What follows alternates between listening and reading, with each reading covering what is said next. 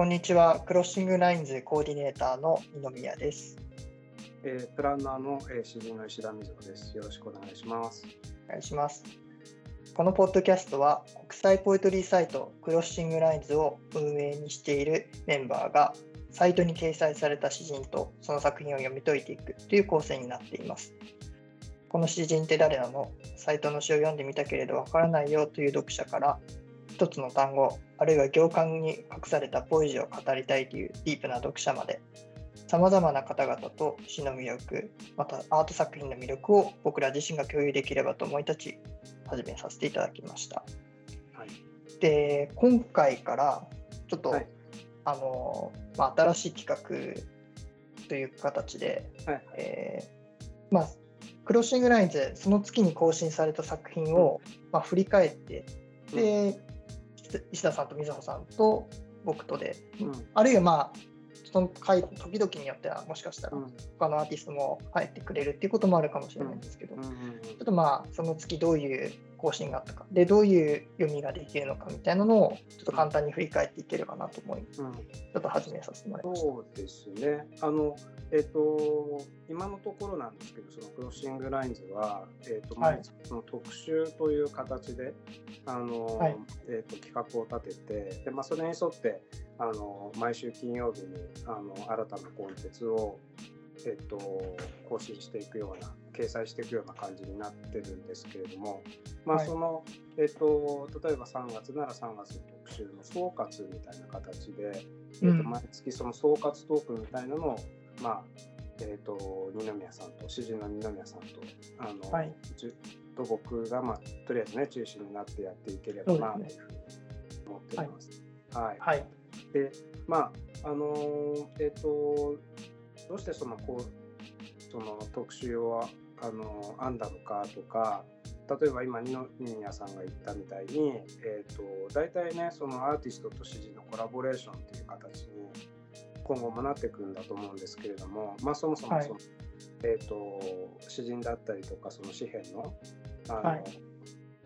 そのまあ読み方っていうのかな解釈がうんまあ分からないとか、まあ、はいとっつきにくいっていう時に、まあ、その総括の中でいろんなそういった、あの紙幣の内容とか、うんあの企画のねアーティストの紹介とか内容にこう少しあの話があのできたらなって思って始めた企画ですね。はい、はい、ありがとうございます。よろしくお願いします。お願いします。で、えっ、と、今月はその3月は、えっ、と、野原香織さんというですね、えっ、と、まあ、あの以前も、あの、クロッシングラインズではパク・キョンミさんとのコラボレーションがあったりとか、はい。あの取り上げてきたあのアーティス。トなんですけど、もともとその野原香織さんという方はあの非常にそのデザイン界ではあの力のあるというかあの、人気のあるですねデザイナーというか、アートディレクターなんですよね。うん。で、まあ、その野原さんが、えーまあ、2年前からあの、はい。まあ、アーティストとしても、えー野原香織という名前で、えーアーティストアーティストとしても、まあ、活躍というか活動し始めてで、はい。今回あのその2回目の、えー、と3回目かの個展が、うん。えー神楽坂にあるですねあのこちらもそのオープンしてあの間もないというかあのなんですけれども、えー、陽介藤木番号法ギャラリーというですね、うん、えーとてもそのなんかあのそのセレクトもあの良くてで、はい。あのアーティストとしても実力派の人たちがあの、うん、出始めてるというか、えー結集しているような結集し始めているようなギャラリーなんですけれども、まあ、はいそちらで、えー一月にわたって、えー野原香織さんの、まあえー新作個展が、えー始まったわけなんですよね。でタイトルがすごい面白くて、うん、えっ、となんていうのかな、えーまあ、積力記号じゃないんですけれども、はい、えー、2つの矢印がタイトそうルですねなんだよ。ね。はい、右と左の方向にこういうふうに行くような矢印がタイトルになっていて、今言ったみたいに積力みたいなね、あの赤力企業みたいな感じになってるんですけれどもこれ何て読めばいいんですかっていうふうに本人に聞いたことがあったんですよ。そしたら分からないっていうんです。なるほど。うん、であの作品そのものにもやっぱりタイトルがなくってまあ面白いんですけれども、うん、でどんな作品かっていうのは、えっ、ー、とそのあの洋介鈴木番号の、まあ、ホームページにもあの少し載ってますし、えーと、はい、クロッシングラインズでもねもちろん、はい、あのこう掲載されてるんでぜひぜひあの、はい、アクセスして見ていただきたいなというふうに思うんですけれども、あの前回はあのなんというかまあ前回はというかあの、まあ、ドローイングの作家なので、うん、えっ、ー、とそのまあ、ドローイングなんですけれどもあの得意なのはその線の線をずっと描き続けてるというか、あの線でそうですねあのこう縞模様だったりとか、その波の模様のように波紋のように見えたりとか、まあ、とにかく線で描き続ける、主にねというあの作家で基本的にはその、えーと、ブラックホワイトで、はい、まあ、少しその色彩があったりとかというふうな、うん、あの作家ではあるんですけれども、はい、で、まあ、ちょっとその前回の古典なんかも振り返って総括すると、まあそのえっと、デザインと絵画の中間領域にあるようなあの、うん、そういったそのあの、まあ、画家なんですよね。でそのまあ、線っていう特性をやっぱりすごくあの踏まえていてで前回のその古典のタイトルは、えー、あのえー、っとえっと、どこからでもなくどこへともなく、はい、そうですね。というふうなタイトルではあったんですけれども、はい、で今回もあのそのなんていうのかな前回と、まあ、画風は踏襲はねしてるんですけれども、うん、大きく違うのはその、えーと、あの大まかに言ってその、えーと、赤と白の世界というか、はい、あのその赤いその朱色のペイント作品とあとあの、うん、えー、と今までのように白と黒のあのドローン作品というふうな形で、はい、その赤の世界と白の世界っていうふうに分けられるようなその矢印が2つに方向に向かっていくような感じの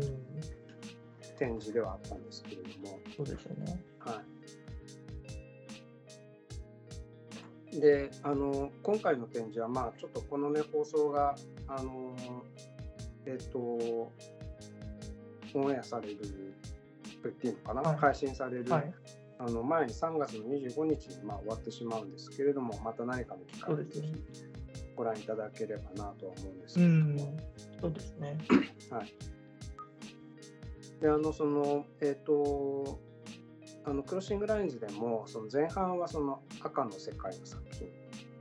と、はい、で後半は、えー、白の世界の作品っていうふうにあの半月ごとに振り分けて掲載をしていったんですよね。うん、で、はい、えーと、赤の作品の時は、えーと、ディエゴ・マルティーナさんの「手話」というタイトルの試験が、野原さんとコラボレーションしてで白の世界の時はですね、はい、えー、まあ、あの新しいというかあの、えーと、2022年に霊園東通り南というですね、えー、非常に素晴らしい刺繍を7月号から刊行された、えー、新鋭詩人のですね鈴木浩太さんが白の世界の、はい、えー、ドローイングとコラボレーションしたというふうな経緯があります。はい、はい、でえっと、かいつまんでちょっとその白の世界はどちらかというとその前回からの古典のあの、うん、えっと、ご連続性があるのでまああんまりその、はい、今はとりあえずは語らないことにするんですけれどもその赤の世界というのが、はい、えー、まあ、初めてあの今回新作としても、うん、あのえーと発表されたというか出現したというふうなものでで、うん、あのぜひその、えっ、ー、と、サイトに掲載されている作品を見ながら、あの、お話聞いてほしいんですけれども、うん、基本的にはあの、えーとそのまあ、線を引くというふうなのは今までとあの変わらずなんですけれどもちょっと制作の仕方が少し違っていて、うん、で今までのはあのその、えーとあのその野原さんがその自分で自作したですね割り箸で作ったペうん。ンで、えー、と和紙にあのえー、と黒だったりとか、まあ、他の、えー、と色彩で線を引いてたんですけれども、あ。の今回はあのボール紙に、えー、と最初に黒のペイントをしてでその上から、まあ、赤の塗料を塗ってというふうにですね、あのちょうどその漆のりの技法に近いような感じで、うん。えーとまあ、下地を作ってでそこにですね、はいえーこれは本人のあの野原さん本人のこあのから教えていただいたんですけれどもうん。あの船寿司ってあるじゃないですかああ。関はいはい西の方はよく知ってると思うんですけれども、でその船寿司の、えー、と船寿司のお弁当というかあのについている、えー、とあのその木のヘラがあるらしいんですけれどもはい。それでああのちょっと先がギザギザしていてでそれであの幅広いヘラのようなあの木のヘラがついてるそうなんですよね。それでそれがあの気に入ったらしくてそれでまあ描いたというふうなんですね。へえ。まあ、絵筆は使っていないというふうなことでこれもちょっと面白いなというか後で触れますけれどもうん。まあそんなんであの描いたと。で基本はその船寿司のヘラで、えーとうん。そのまああの黒を下地にした赤の塗料の上を削るようにしてでそれで描いていったということだそうです。まあ、ちょうどだからそのあのなんていうのかな。例えばその日本の伝統工芸でいうと根衣本っていうねあの根衣塗りっていうのがあって、まあ、鎌倉彫りもそうなんだけれどもあの、はい。同じような手法で今回はあの制作をしたというふうなことだったんでうすけど、ん。まあ、もちろんその,、えー、とその現れてくるその表現というか表彰っていうのは皆さんが今、あの見てくださっている通りですねすごくそのモダンというかコンテンポラリーうん。なものなんだけれども、ね。はい。というところですね。うん、まああのリンパだったりも桃山美術があの野原さんを好きだということなのでなんかそういうふうな、あの本人はあんまりそのあの意図してないっていうふうには言ってたんだけれども、まあ、そういうこともあるのかなというふううん。な気はしてるんですけどね。はい。であのちょっとじゃああの少し長くなっちゃうんですけれども話を少しだけ続けていくとそのはい赤の世界のちょっと特徴的なことというのは、まあ、今話したみたいにあのただその線を引くというか、うん。あの図像的に図案的にその、えっと絵を描いていくというふうな次元ではなくって、うん、なんかそのプラスの次元が出てきてるというか、なんですよね。で、あの、その、まあ、一言で言うと、その触覚的なうん。部分が、あの、触覚的ななんていうか、その感覚っていうのが織り込まれるようになってきたというふうなところですね。とりあえずが、あの、あの手短に今、あの、はい。言ってきたまとめだったんですけれども、はい。はいでまあ、あとはその内容については野原さんのあのドローイングの内容についてはまた詩を話しながら多分少し話してた方がいいとそうですしたはいはい。はい、一人でちょっと話すのも疲れちゃうんで いえいえ。はい、はい、たじゃあ、だそしたら、はい。はい。あごめんなさいね。はい。でその洋介藤木番号ギャラリーというのもねとてもすごく素敵なギャラリーで、はい。であのなんていうのかな。ちょっとそのあの昭和というかあの、えっ、と 70s、80s をちょっと思わせるような若干レトロなあのレジデンスマンションの中の一室にあるんですけれどもはい。あの、えっとどこにもその看板が出てないんですよね。うん。でまあもちろんその、えっとギャラリーの地図を見ればいけるんですけれどもはい。あのもう入り口も普通のそういうそのちょっと古めかしいというかうん。面白いそのマンションででその守衛さんにそのギャラリーの場所を聞いて守衛さんに入れてもらうっていうねうん ちょっとなんかこうあの未知の一回行けばもうすぐ分かるんだけれどもちょっと未知の部分をその探検するようなはい。そういう体験ができるようなというふうな作りがしてあるギャラリーなんですけれどもまあそのギャラリーであの野原かおりさんの個展を見た後に僕はあの伊勢富士ですねあの神楽坂に老舗の居酒屋があるんですよ。でそこに行ってあのこう個展をの野原さんのその絵画世界を振り返りながらですねつらつら飲んだんですけれどもあの、まあ、すごく有名な老舗の居酒屋であの、うん、お酒が1種類しかないんですよ。えー、白鷹角鷹の樽酒なんですけれども基本はその1種類ではい、でまあ、あとはその、はい、あの大将が気ままに置いてるあの日本各地の日本酒というか、えー、と地酒が飲めるちょっと飲めるんだけど基本的にはその白鷹の樽酒しか出せないですよね。えー、すごい。はい、であの昔のその東京の居酒屋っていうのはでもそういうスタイルだったんですよ。はいえー、ビールは、まあ、あの出したんだろうけれども、まあ、はい、例えばその白鷹の樽酒だけしかなくてでなんかそういうその,、あの昔の居酒屋気質を味わえるようなですねとてもいいお店なんですね。でもちろん、えー、あの入るとあのえっと、いろり端みたいなところにねちょっと腰掛けて飲むんだけれども、はい、音楽も何も流れてなくてただただお客さんはあの黙って静かに あ愛を上げ続けるというですね、えー。うん、非常にコアな、ね、はい、居酒屋というか、だからぜひ、あの洋介藤木版保ギャラリーに行った後はですね、まあ、神楽坂はいろんないいお店があると思うんだけど、伊勢富士にもいいかもしれないですね。いいですね。うん、で昔の居酒屋の気質なんだけど、やっぱり縄のれん入るんだけれどね、そういうところから、なんていうか、あの、まあ、洋介藤木番号ギャラリーで面白いその入り口エントランスというか面白い体験をした後は伊勢富士にやはりその昔の居酒屋を体験してみるのも面白いかなと思います。はい、ちょっと長くなりましたけど。いえいえ、はい、ありがとうございます。はい。そうしましたら、ひとまず野原さんのはこれぐらいにして、はい、次、まあ、詩の方にちょっと移っていきましょうか。はい、はい、3月はあの2人、まあ、先ほど水野さんにも少しお話ありましたけど、うん、ディエゴ・マルティーナさんの「えー、シワ」という作品が一つ。そうです、ね、とあと鈴木浩太さんの「時」という作品が一点です、はい、で、はい、それぞれ野原さんのドローイングとコラボしているっていうような形ですね。はい、なので、クロッシングラインズのページを開いてもらうと、野原さんのドローイングも一緒に楽しんでいただける。そうですね。はい。はい。はい、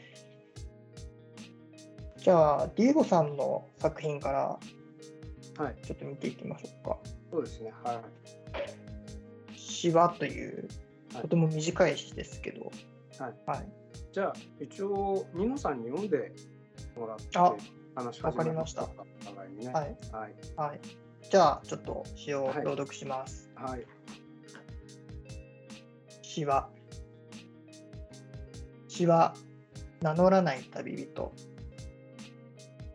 突如現れ、突如消え去る。移り気な憂いだけを心に残しながら。はい。という、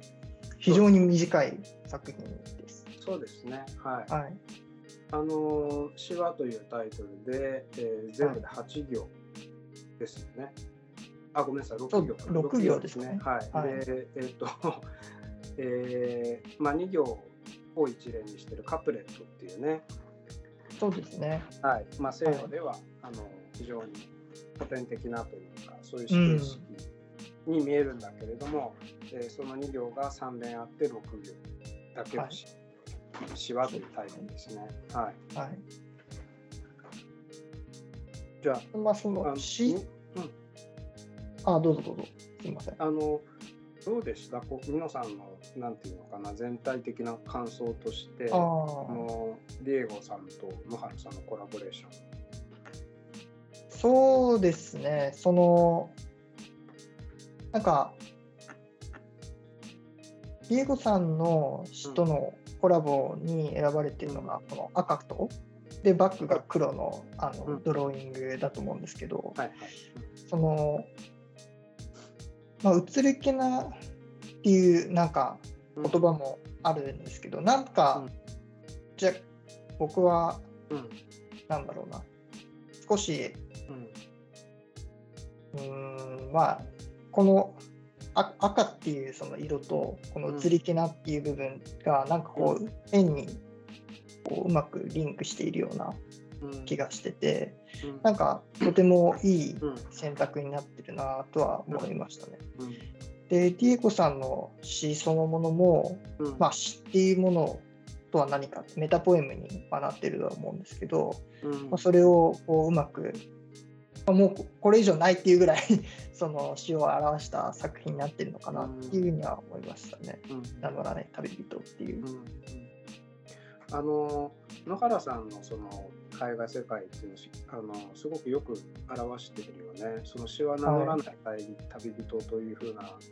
あの冒頭の2行もうすごく鮮烈なんだけれども、はいっていうような移り気なっていうふうなところとかはやっぱりその前回のその古典のどこからともなくどこへともなくっていううんというか、あのどこからともなく始まる線がどこへともなく漂っていくふうなはい。そういうふうなその海外世界とこうしているのはもちろんねそうですね。そうですねだからまあ野原さん、まあ、詩詩は何かっていうのと同時に野原さんの絵画世界の特徴もすごくよく表しているとういう、ん。全体的に感じはしますね突如現れそうですねはい。そうですね。もう野原さんのうん作品を見たときに、多分、なんていうんですかね、その、見た人は、うん。はっきりとその線とか、うん。まあその形っていうものをうん。こう記憶する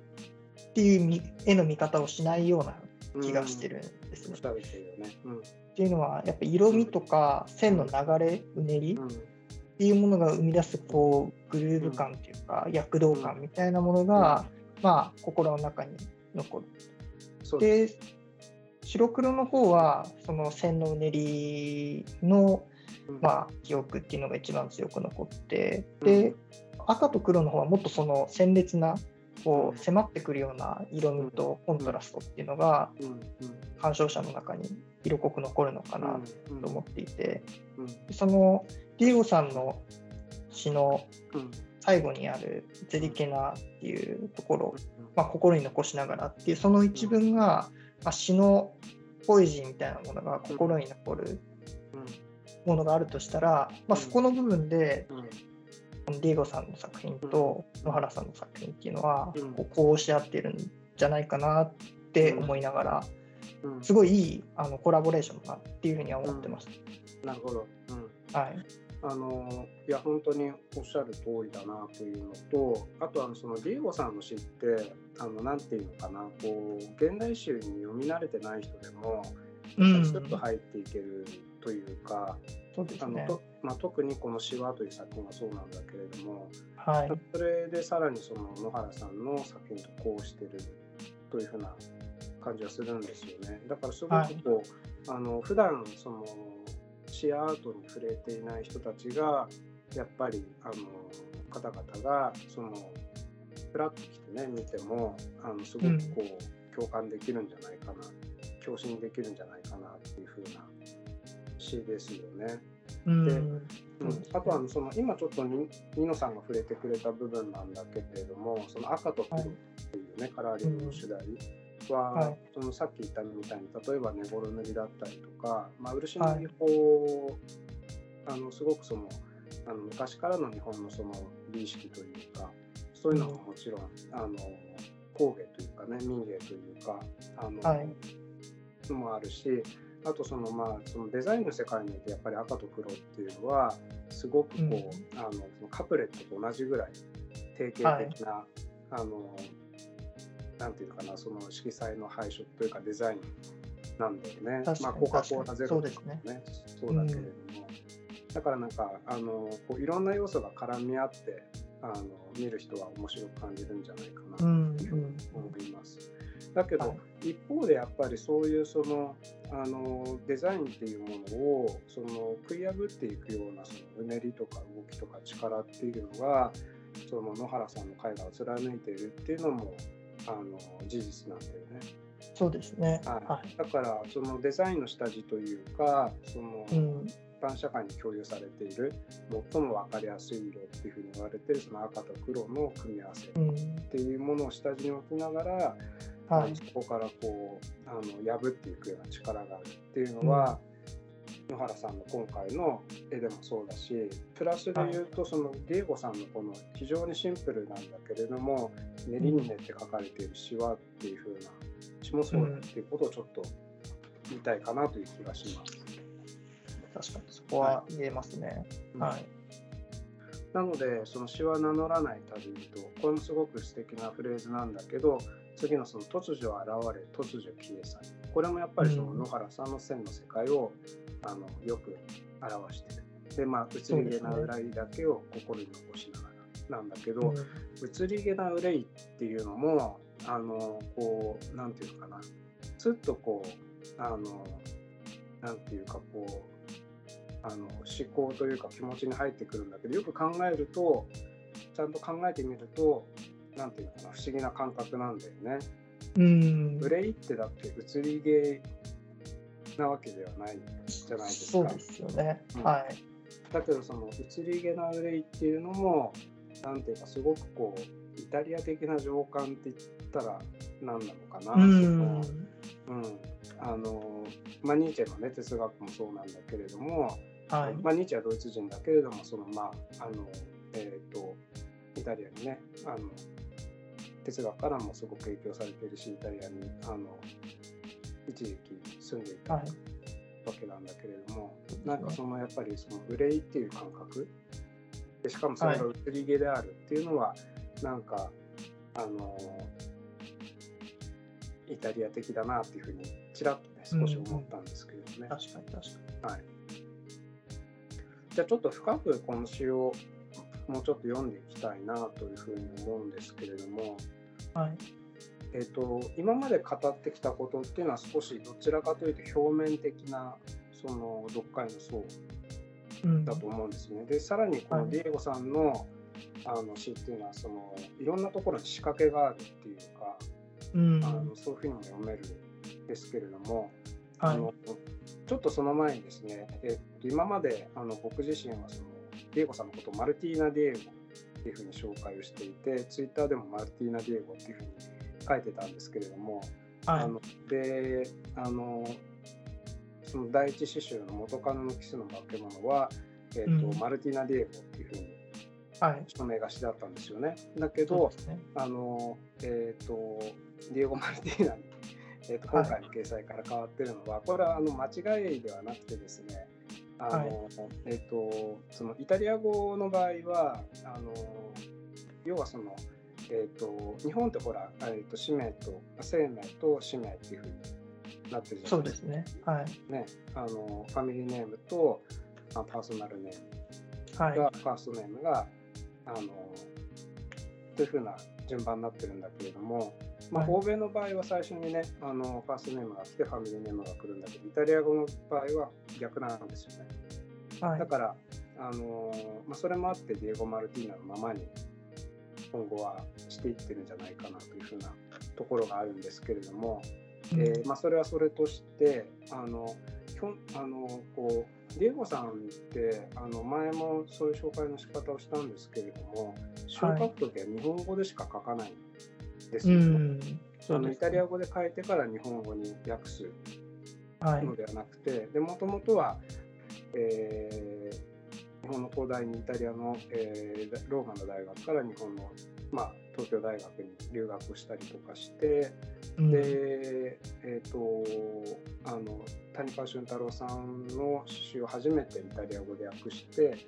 はい。出版したという役者でもあるし、えーはい日本語も、まあ、あのペラペラなわけですよね。うんうん。非常に上手な日本語僕よりも上手なかもしれないぐらい上手に話す、まあ、はいあの非常に才才気あふれる方なんですけれどもはい。でなのであのとはいえあのその翻訳的な次元というかあの、はいそのイタリア人から見た日本語みたいな視点っていうのはあのディエゴさんの詩の中にはずっとあるような気がするんですよ。うんうん。だからあのこう日本の詩人だったらこういう書き方はしないだろうなあるいはできないだろうなっていうふうな書き方をやっぱり随所にしていてそこがその,、あの面白いというか、うんうんあのところなんですよね。そうですね。でまずちょっと音の側面から見てみるとあの、えっと2連目はい突。如現れ突如消え去るっていうのも、なんか僕だったらこの突如って言葉は使わないだろうな気があするんですよねあ。、なるほど、なるほど。でしかも同じその突如とか突然サドンリーっていうのがあの2回使われてるわけですよそうですよね。はい。でもこれはやっぱりどうしてそうなのかなっていうふうにちょっと思ったんだけれど、ミノさんがどうなんか引っかかるところってなかったですか？そうですね。まあ、確かに、この辺は、まあ、英語、英語、まあ、英語でもないんですけど、イタリア語、まあ、ディエゴさん、ここはイタリア語なので違うんですけど、うん。あの、まあ、この英訳、この詩の英訳を小泉由美子さんっていう方にやっていただいていて、そうですね。で、小泉さんも翻訳の時に、この突如っていうのを、うん。まあ、省略せずに、うん。こう It suddenly comes, うん、some- suddenly goes っていうことで、うん、It suddenly っていうのを、うんまあ、あえてこう黒くつけてくださってる。うん、うん、で、この英訳を見たときに、うん、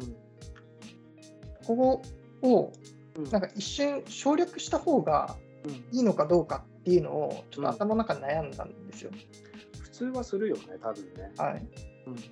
でも、原文、まあ、うん。要するに日本語の方だと、突如うん。突如っていうふうに書いてるので、うん。やっぱりここは英訳通りに、まあ、小泉さんが訳してくださった通りに、うん、It's suddenly が2回来るっていうのが必然なんだろうなっていうふうに思って、この黒さっていうのが、なんかこの詩の中の一つのリズムになってる、うん、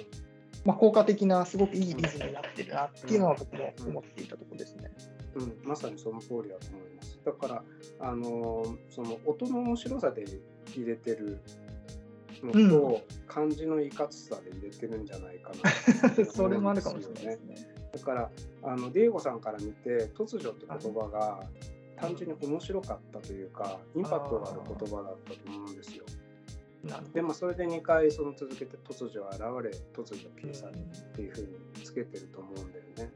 はいはい。で音で言うとあの、まあ、ちなみにその西洋のカプレットっていうのはそのあの弱強のその音の強さでストレスでこうリズムをねうねりとはい足の中に植え付けていくというか作っていくんだけれども例えばその詩は名乗らない旅人で突如突如で移り気な憂いだけを心に残しながらっていうふうに、うんあのえっとその弱境のそのストレスっていうのを、うんえっと第1連の後半第2連の頭第3連の、えー後半っていうふうに入れてるんだよね。でそういうところもなんかやっぱりうまいなっていうのとうん多分その突如っていう言葉が顕著だと思うんですけれどもその、はい僕らが見てもなんだ不思議な言葉じゃないんだよね。そうですね。うんはい。でっていうのはその日本人にとって日本語っていうのは多分あまりに透明な存在だと思うんですよ。うんでやっぱりそこを面白いっていうふうに気づけるのが一種のその翻訳者の耳とか翻訳者の視線なんだと思うんですよね。はい。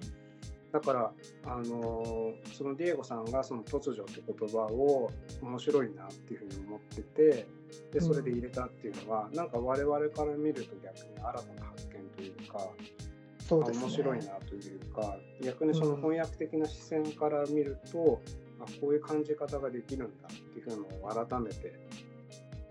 教えてもらうっていうかそういう面白さがなんかこうディエゴさんの詩には常にあるのかなっていうふうな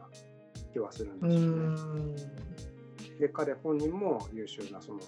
えー、と日本語タ日本語のまあ翻訳者というか、えーと、イタリア語訳者というか日本語訳者だから、うんうんうん、なそういう仕掛けがまず、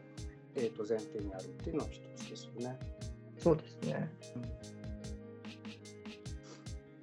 うん、はい。でなんかそこから考えていくとあの、はい、なんでこのその詩がカプレット2行一連の詩で書かれているのかっていうふうなことが不思議に思えてきたりとかあの、うん、いろいろなことにちょっと思い当たるんですけれども、うん、この「詩話」っていうタイトルも面白いんだよね。うん、その日本語で「詩」っていうのはあのイタリア語でも「詩」っていうふうにあるじゃないですか。うんうんうんまあ、イエスと書いてっていうふうなのもそうなんだけれども、は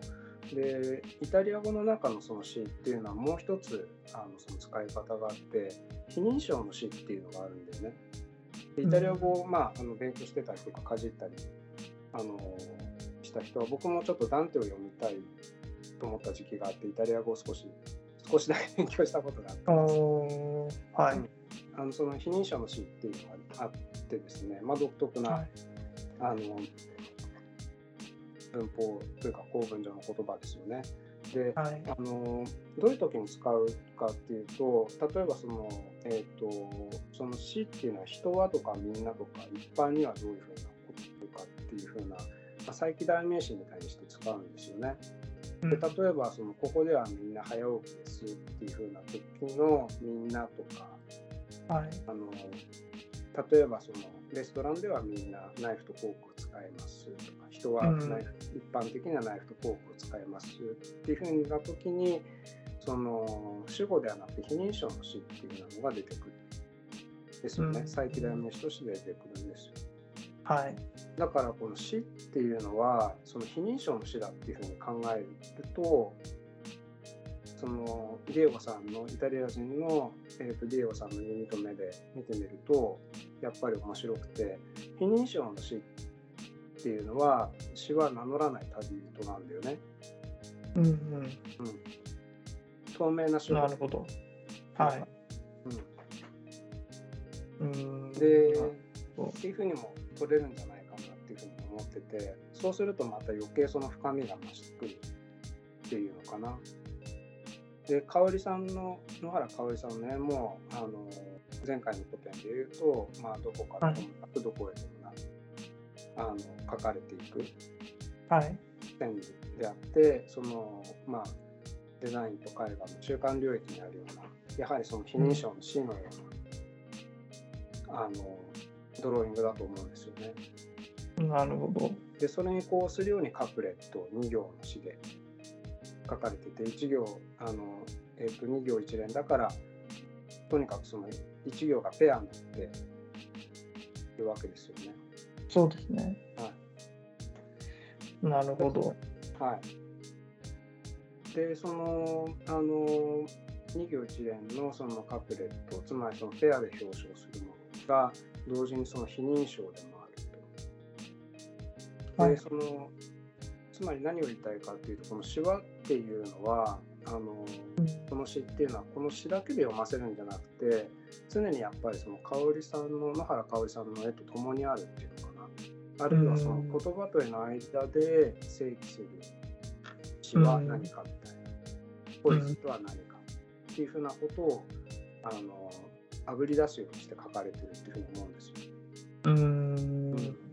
なるほど。非常にね練りに練って書かれたしあのすごく何て言うのかな。読む人によってはねちょっと物足りないなっていうふうに最初読んでる人に、うん、あの最初読む人は思思われた方もいるかもしれないんですけれどもも、うん、やっぱりその野原さんの絵画を、まあ、深く見ながら、うん、見つめながらそしてこの書を読むと全く違う世界がやっぱり別の翻訳的次元というか空間が見えてくるっていうのがもうこの詩のまさに醍醐味であり、ディエゴ・マルティーナの力なのかなっていうふうに特徴なのかなといましたけどね。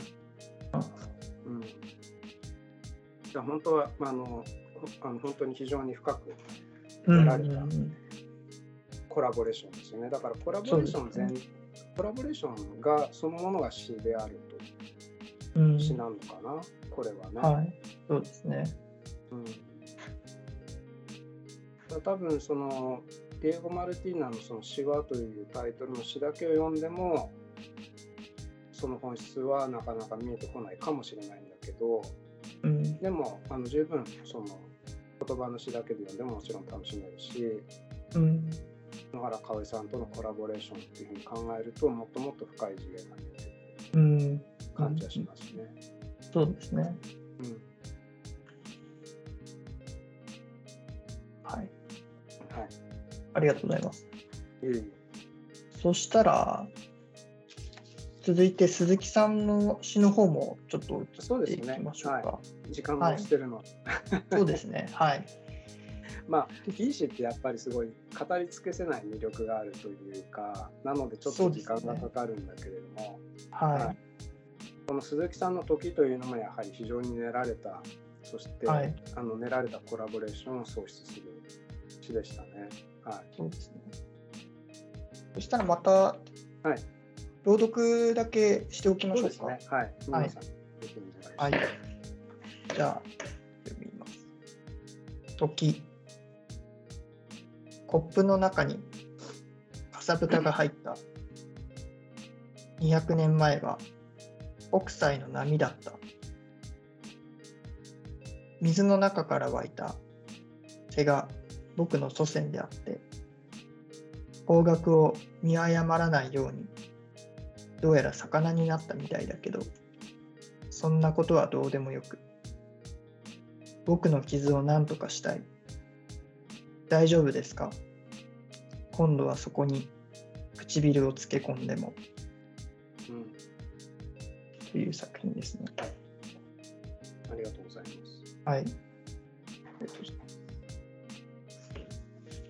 どうでしょう？あの、ニノさんから見て、今回のコラボレーションは？そうですね。まずその鈴木さんのうん。詩が、うん。まあ、結構、まあ、いろんな要素が入っていて、まあ、うん鈴木さんの詩もすごく短い詩としては短い方に入ると思うんですけどね。うん。かなりいろんな解釈ができるのかなとはうん。うん。思ってましたね。うん。でまあその自分のうん。回復？癒えない傷のようなものをうん。どういうふうに癒していくかっていうような。ことにつながってくる詩なのかなというふうに僕はちょっと読んでました。そうですね。まあはい、でこの野原さんのうん。作品は野原さんのコラボになってる作品はうん。この渦なんていうんですか？うん。こう指紋をギュッとしたようなうん。言えばいいんですかねこの。渦渦がこう下からうん。出ているような。でこうか髪の色がちょっと茶色なんですよねこの作品はそ。うですね。うん。はいうんなんかこの辺の色合いっていうのがまた何ですかね、この200年前は北斎の波だったっていうようなうん言葉も出てきますけど、そういうこう年月の移ろいみたいなものを思わせるような、うん。まあ、表現っていうのがうん。ここにあるのかなっていうのは少しうん読んでましたね。あのとても風合いのある和紙でして、そうですねう。んはい。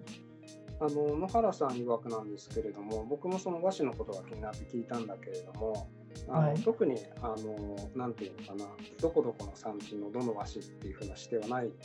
そうです。はい、あ。の非常にね一般的に売られてるあのドローイング用というか海外用の和紙みたいですね。ん、うんなるほどですね。はい。ね、確かにでもその、えっと、鈴木浩太さんはその野原さんの「シロの世界と」えーコラボレーションを今回していただいたんですけれども、あの鈴木さんとコラボしている作品っていうのはあのなんていうのかな僕はねなんとなくねあの人玉みたいにちょっと見えたというかね。ああ そんな感じもしますね。でしたね。うん、でまああのそれこそその200年前は北斎の波だったみたいなね、うん。あの北斎の人玉って言ったらあれだけれど。もなるほどなるほど。でもまあもちろんその線芸その波紋状にあの書かれているんでやっぱりその波っていう言葉もすごくフィットしてると思いますし。うん。はい。でそうですね。鈴木さん、あの田園東通り南というふうなタイトルが、えー顕著にある通りなんですけれども、あのえー、と鈴木さんのその詩の世界って、まあの今ニノさんが傷のことをね話してくれたんですけれども、い。まあ、いくつも複雑な要素があるとは思うんだけれども一つはやっぱりすごくその個人的なというか、うん。あのそのまああの語弊を恐れずに言えばその小さな世界その自分とあとその自分のその身の回りの世界っていう風なのをすごく大切にして書かれている詩人なんじゃないかなっていうふうに思うんですよね。そうですね。である意味それがその一種の叙情詩みたいな構造を持ってるんだけれども、えっとうんそれと同時に非常に広やかなというか、うんあの霊的な世界もうん持ってるんじゃないかなとも思うんですよ。でそういうふうな、はい。あのとてもなんていうのかな人間のその生身の身体の底とかうん魂の部分に触れてくるような、あの生理的な感覚をすごくこうあのうまくその入れてくるしかもその生理的な感覚っていうのが驚くような感覚であるっていうのが、うんなんかその鈴木さんの現在の鈴木さんの持ち味なんじゃないかなと思っていてとにかくその「あの時」というその詩のコップの中にかさぶたが入ったっていうのは非常に鮮烈ですよね。そうですね。そんなやっぱり人形は見たことがない。はい。うん、そのコップの水の中にそのかさぶたが入ったっていうのは、なんかはい。うんもちろん現実的な光景ではなくて詩的にしか描かれないあの、うん情景なんだけれどもはい。あの、まあ、そういうふうな鮮烈な2行から始まってでしかもなんていうのかなあのこれぞ美みたいなね大文字の美しさではないんだよね、非常に不思議なセンシャルなあの小さな感覚なんだけれどもあのこうハッとさせるような鮮烈な感覚から入ってい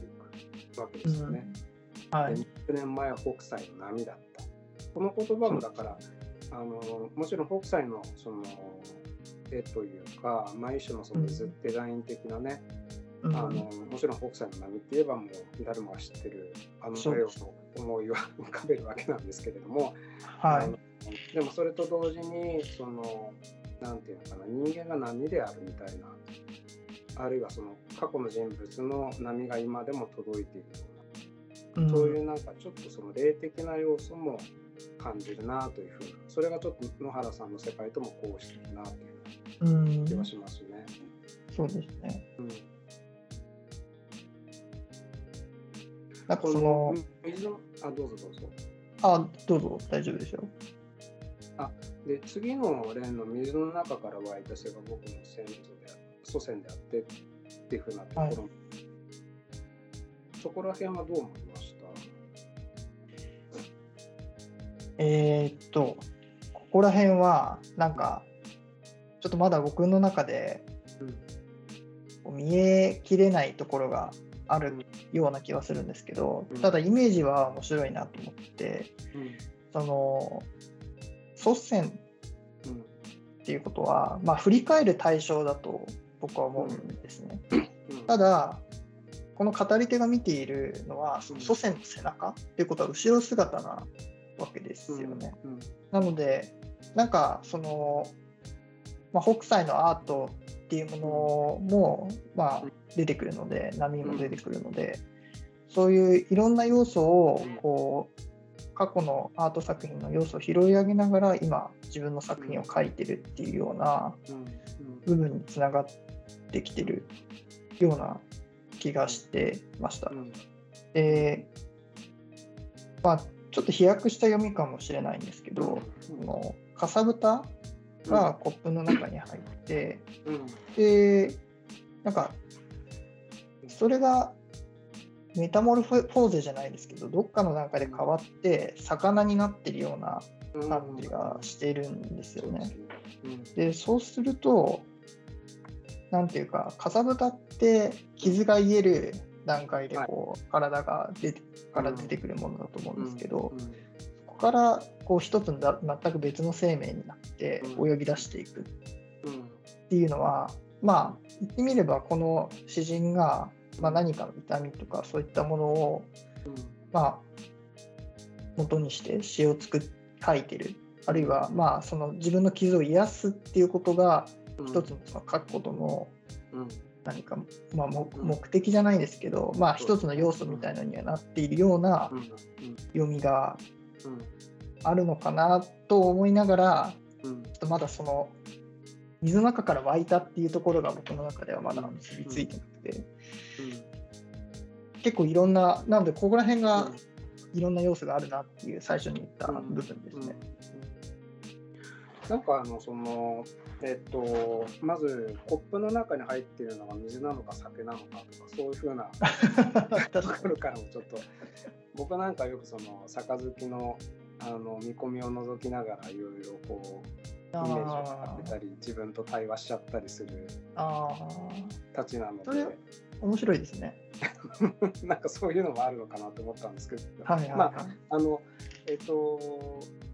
まあ、そのコップの中に入った液体思いながら、まあ、水っていうふうに書いてあるんで水だと思うんだけど、あの、はい、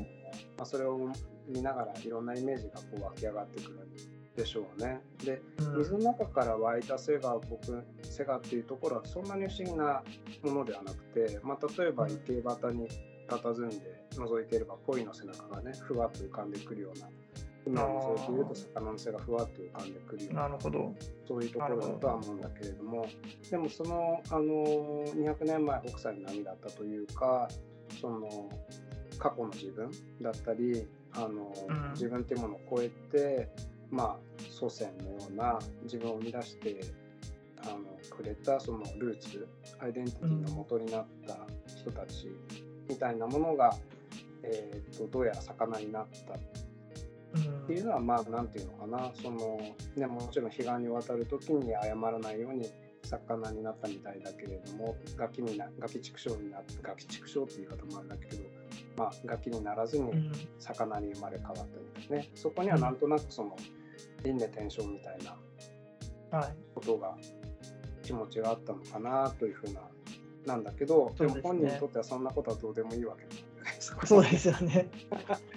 そうじゃなくて今ここにある自分の傷を何とかしたいっていうふうなところっていうのは、あのニノさんが言ったようにあのこう自分の傷を癒すようにその詩を書いている言葉を貫いてるっていうのは確かにそうだなと思ったんですよね。でやっぱりその鈴木さん自身も若い詩人なんだけど若い読者が、はい、あの共感を覚えるとすればそういうそのパーソナルなあのセンチメントっていうのかな。あの生きていることにこうどうしても傷ついてしまう、うん、その干渉とか傷のことを何とかしたいっていうかね、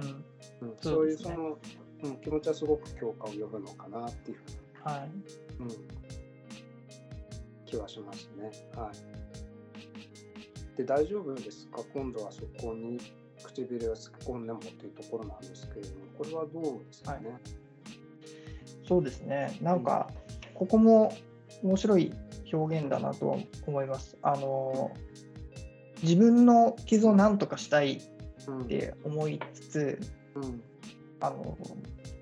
唇をつけ込むのは、うん、この語り手だと思うので、まあ、自分の傷に自分こうそうつけ込んでいい大丈夫ですかっていうようななんか確認を自分で自分にしているというか、なるほどね。なんかその巡りみたいなのが面白い、ね。はい、のと同時に、まあ、そこがこう切実な、うん、なんていうか傷、まあ、結局その傷っていうのを、まあ、一度かさぶたになってるんでしょうけど、まあ、また傷として現れてるっていうか、まあ、その傷があの同じ傷とは限らないのかもしれないんですけどね。うん。まあ、ただその巡りの部分っめ何度も巡っていくっていうところは、うん。ていうんですかね。うん。こう野原さんの線のうねりっていうのもこう、まあ、同じような線ではありつつそれは全く別の線がうん。こう作品の中では描かれていて。なのでこうなんかそういう部分でうん。もしかしたら鈴木さんと野原さんの作品っていうのはうん。つながり合っているのかなっていう、うん。こうしているのかなっていう気はしてましたね。おっしゃる通りです。だから、あの野原さんの線も、もちろんその北斎の波のようにも見えるんだけれども、一種の傷みたいにして浮かんでくる瞬間も確かにあるんだよね。そうですね。うん、であのなんていうかその詩の話の元に元に戻すと、うんあのすごく得意に書かれたやっぱりセンチメンタルジャーニーなのかなこの詩はい。そうですね。生きていることでどうしても傷ついてしまう傷っていうものをあのに対する一種のセンチメントとしてうん。書かれてるんだけれども、はい。でその巡りっていうふうなその傷が生まれることの巡りっていうふうなのは本当にあのニノさんがうん。言ってる通りかなっていうか、うん、ハッとさせられました。で、はい最後にでもその唇をつけ込んでもっていうのがねあの、面白くてまあもちろんだからそのコップに水が入っているもしくはお酒が入っているから唇をそうですねつけ込む。わけなんですけれども、はい。だからすごくそのあの静筆な水の水面がまた唇をつけ込むことで揺れたりとかうん。避けていったりするわけだよね。だからそういうところもすごく、あのなんていうのかな感覚的にうまく書かれてるなっていうふうにうん。思うんですけどねしかもソフトにねこれだけソフトにそうですね。っていうのははい。非常に素晴らしい才能だと思うんですけれども。はい。あともう一つなんかそのやっぱり唇だから自分僕自身はその言葉っていうものをうん。思い浮かべるかなだからそれはありますよね。はいねそのあのコップの中にかさぶたが入る水のはい液体の中にその線状の波紋が浮かび上がってうんそ。れが北斎の波のようにこれはあのなんていうかある意味野原さんの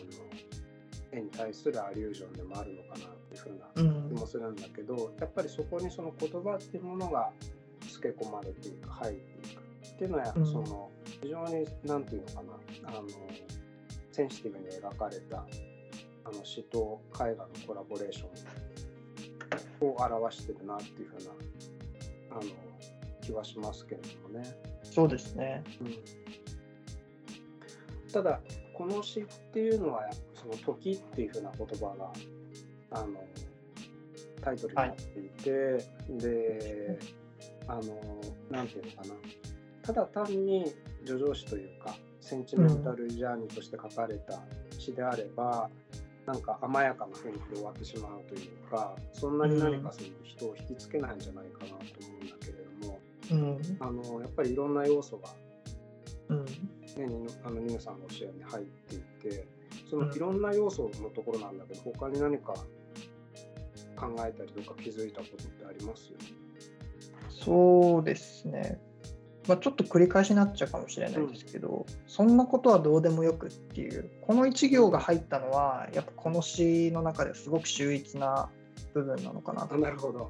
思ってますね。うん。っていうのは、その上2つのスタンザっていうのは、うん。こう北斎も入ってきたり、うん。まあ、いろんなイメージっていうのが混ざり込んできててとてもこう文学的な作品になってると思うんですけど、うんここでそんなことはどうでもよくっていう転調を入れることで、詩全体のその雰囲気あるいはリズムっていうのが、まあ、ひこうコロッと変わるんですよね。そのなんだろう。けここまでこうがっちりうまくかけてきたところをうん。一一行でこう変えてしまう勇気っていうのは、まあ、書き手としてはあの非常に勇気のある書き方でもあり、まあ、それがうまく成功してるっていうのが鈴木さんのうん詩人としての良さなのかなとはちょっと思ってますね。そうだね、このそんなことはどうでもよくって一行な、一行にだけ点が入ってるう、というんか、あのそうですね。うん、そこはなんかそのあの息の切れ味というか鋭さをやっぱり感じさせますよね。でそこでまあ詩っていうのが変わっていく。で前の2連っていうのはそのコップの中にかさぶたが入ったっていう行はちょっと別にしてなんだけれども、はいどちらかというと何ていうか普遍的な事象うん。とかそうですねその概念を描いているような感じがしていて、はいそういうことじゃなくっていうところからそのすごくパーソナルなうん。あの感覚に戻っていく鑑賞に戻っていくわけですよね。うん。でその「時」っていうタイトルはそうだからかなというような気もするんだけどはい。あのちょっと僕はですねあのそれでそのコップの中にかさぶたが入ったっていうふうなところからなんだけどもあの、なんとなくそのなんていうのかなその例えば文学とか哲学を勉強したり特にねそのアメリカ史を勉強した人とかっていうのが思い出すエピソードがあるんじゃないかなと思うんだけれども前もちょっとあの言及したアンディ・ベルクソンね。うんあの哲学者のあの、はい。のことをやっぱりその思い出してしまって有名な話があるじゃない？そのコップの中に入った砂糖水の話。小林秀夫うん。も研究してるんですけれども、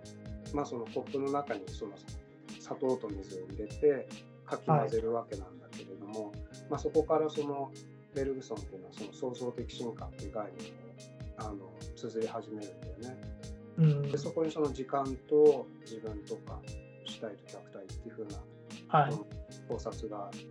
まあ、生まれてくるわけなんですけれども、まあ、うん有名な言葉としてその、あのコップの中にその砂糖と水を入れてかき混ぜてうん砂糖水を作りたければ、その砂糖と水が混ざるのをどうしたって待たなければならないうん。うん。っっていうふうなね。うんはい。一種のそのベルクソンの時間と身体論の発祥になったわけだけれども、うん。どうしても待たなくちゃいけないっていうふうなエピソードをちょっと僕は、あのなるほど。どうしても思い出してしまうというかはいはいはい。気はしましたけどね。うん、そうでもなんかあのぱりそのベルクソンの話もすごくあの象徴的であの、うん。まあ、要はそのベルクソンが言いたいことというのは、まあ、時間っていうのはそのあのそのまあ、うん、ちょっと、まあ、こういうタームは使ってないんだけど表層的な時間と根源的な時間があると。で表層的な時間っていうのは数学的に計測もできて、要はその普遍的な概念としてあのあるうん。時間の流れなわけですよね。は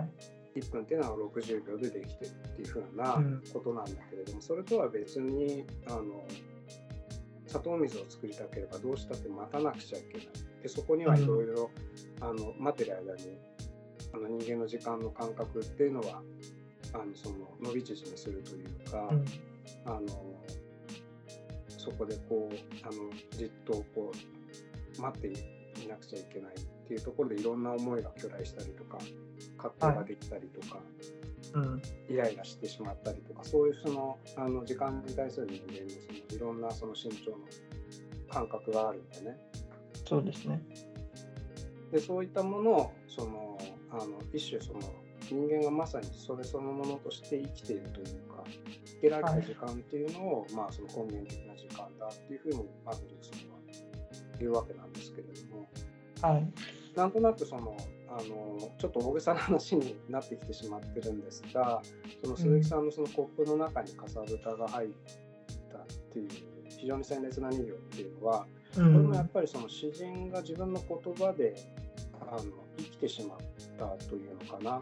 あうのん。生きざるを得なかったというかあの、うん一種の事件として正規してしまった絶対的なあの時間うん。であり感覚なんじゃないかなっていう気がするうんですよ。ん。でそれは思考でもなく概念でもない。あの一言で言うと詩的にしか生きられないポエジーとしてしか生きられない時間うん。なんだっていう気がするんですよね。うん。でそういうものがそのコップの中にかさぶたが入るっていうのにこうギュッと凝縮されてる気がするんですよ。なるほど。で鈴木さんも「時」というふうなタイトルをつけた限りにおいてはなんかそのベルグソンの話を知ってたんじゃないかなっていう気もしないでもないんですよね。うんうんでもそまあ、でもそれはあるかもしれないですよね。うん、うん。でもそういうその大文字のも大文字の物語ではないけれども、まあ、大きな物語じゃなくて、そんなことはどうでもよくっていうふうにうん。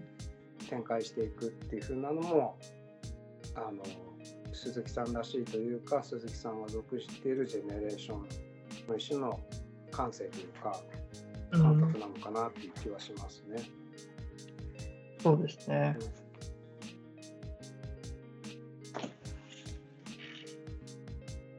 でもその僕は今回その野原さんの、えーうんとなんと名付けていいかわからない展はい展示を見た時にちょっと同じような、あのなんていうのかな感覚を抱いたんですよ。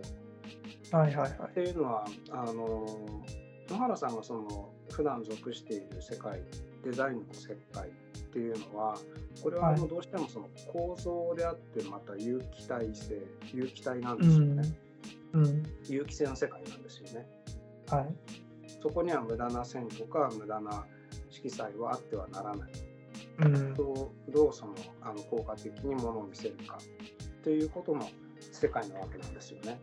はい。でも野原さんの絵画っていうのはもちろんそういう部分も、まあ、実は大切なんだよっていうふうにうん。言いながら、それをまあ下地にしながらでもなんかその特に今回のその展示ではなんてその線っていうものがそのあの生命力を持っているというか、あの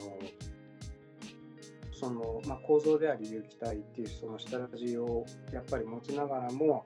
あのこう何かの力のようにそのぶ何かにぶつかって壁にぶつかって歪んだりとかあとはそのカーブを描いていったりとか、その折れていったりとかっていう風なそのあの生命力というか、まあ、命の力みたいなうん。その構造であったり有機体みたいなものをその繰り破っていくような力うん。構造を破裂させてしまうような力っていう風なのをやっぱり感じたんですよね。はい。はい、手の力というかうん。うん。うん。それはありますよね。なんかそういう風な力っていうのがそのなんていうのかな鈴木さんのやっぱり時うん。っていうものからもあの感じられるかなっていう気はするんですよね。うん。うん。うん。まあ、一種時っていうのは抽象的な概念で、まあ、構造でもあるし有機的な体制でもあるわけなんだけれどもはい。でもあの鈴木さんにとってその鈴木さんにとっての時間っていうのはうんもっと傷のような、あの歪んでいたりとかカーブを描いたりとかうん。もっとそのあの根源的な時間というか力が拮抗している場なんじゃないかなうん。っていうのが見えるんでね、まあ、だから単純なセンチメンタルジャーニーに終わってない。っうん。て。いうことを言いたかったんですけれども、はい。でそ。の単純なセンチメンタルジャーニーで終わらない。単純なデザインで終わらない。っていうところが、あの今の現代の気分というかうん。抵抗というか野原さんの、えっと、共振しているのかなっていう気はします。そうですね。うんはい。そうやって考えてくると、うんこの野原さん、ディエゴさんうんで鈴木さんの作品っていうのは、それぞれこううん一見するとっていう要素がうん必ず含まれているような感じがしますね。例えばあー。野原さんは一見するとデザインだけれども、うん。まあ、もっと深いものがあって、うん。ディエゴさんは一見するとこう短くて、まあ、もある種物足りなさを感じるようなしかもしれないけれども、まあ、さっき水野さんが話したその深みっていうものがあったりとか、うん。まあ、鈴木さんの詩であればそのうん。センチメンタルなジャーニーっていうようなものだけで終わらない時っていう深いところにつながってるっていうような、まあ、そういう表面的な部分ではなくてだけで終わらない表層的な要素だけで終わらないうんものっていうところでこの3社の作品っていうのがそれぞれつながってる部分はあるのかもしれないですね。そうですね。うん。で、ディエゴさんが書いた詩話の詩っていうのと、あの鈴木浩太さんが書いた時という時ってすごく、うん、まあ、寺っていう字が2つとも入って似てる、うん、なるほど、ね、確かに確かに。全然別に別々に依頼したんであのつながるはずはないんだけれども、はい、あの不連続ながらもこう連続してる部分がそうですよね。それはありますね、うん、まあでもそれはもう本当にディエゴさんもあの野原かおりさんも鈴木さんも3人ともがすごく力を持ったというか実力のある、うん、あのアーティストたちだからどこか深い次元に共振しているというか、はい、共鳴しているところがあるんでしょうね。そうでしょうね。うん、だから本当に何ていうかいいコラボレーションだなというか、はい、うん、そしてあの全体的に練りに練られてるな、うん、思い改めて思いましたね。はい、うん、そうですね。まあその作品をね詩にかかわらず絵にかかわらずあのどういうふうに思うかどう感じたかどう解釈するかっていうのは人それぞれだと思うんですよ。だから、うん、特に首都海岸においては何が正解かということは決して言えないとは思うんですけどね。はい。うん、